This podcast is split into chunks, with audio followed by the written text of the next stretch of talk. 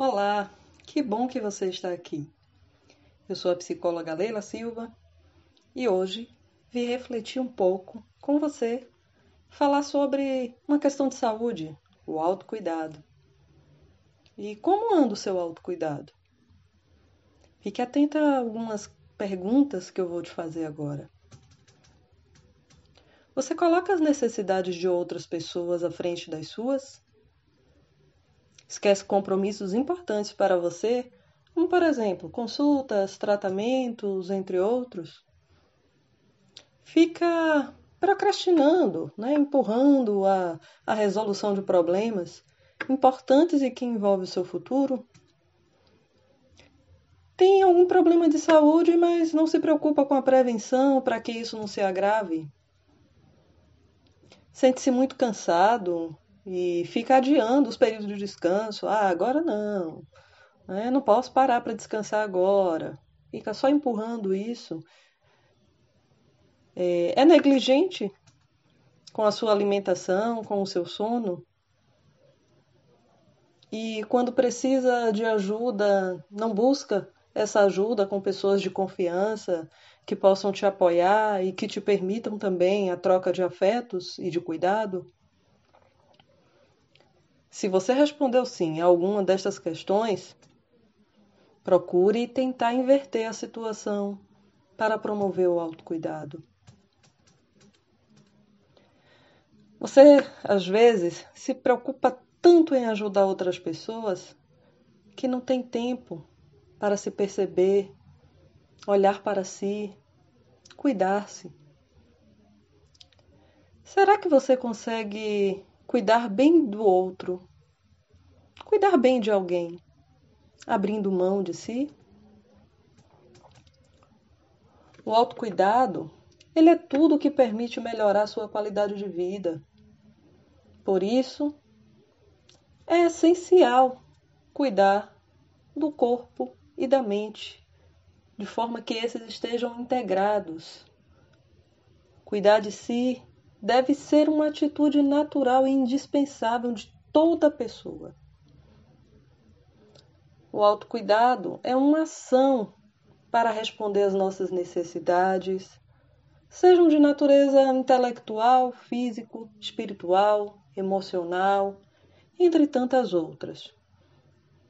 Mas é fundamental aprender a cuidar de si e ter isso como um pilar do cuidado que iremos oferecer a outras pessoas. Por isso, ame-se tanto quanto quer ser amado. E não veja isso como egoísmo. Isso é cuidado com você e com o outro.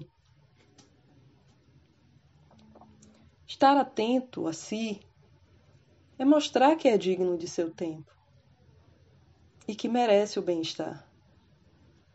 Mas não esqueça: o autocuidado não se resume apenas a aspectos do corpo. Na verdade, a mente assume um papel indispensável quando se trata desse assunto. Então, cuide bem da sua mente também. A autoanálise ela é importante para que haja consciência sobre os seus limites, qualidades e defeitos. Sim, porque temos nossos defeitos e tudo bem. Eles são inerentes à nossa personalidade. Quando percebidos, acolhidos e aceitos, também podem ser mudados. E se por um acaso você ainda não pratica o autocuidado, não se preocupe. Sempre é tempo de começar. São nas pequenas ações que o autocuidado se inicia que, como consequência, possibilita também o aumento da autoestima. E o autocuidado, ele envolve vários aspectos, como conhecer o próprio corpo, saber lidar com seus sentimentos, suas emoções, entender seus pensamentos, relacionar-se com o ambiente em que se vive e relacionar-se com outras pessoas e muito mais. Vou deixar aqui algumas sugestões para que você reflita e possa iniciar esse autocuidado, caso ainda não tenha começado. Primeiro, comece fazendo algo que você gosta e que não faz há muito tempo, por alguma questão, ou até mesmo por, por falta de tempo, ou outros motivos que você tenha.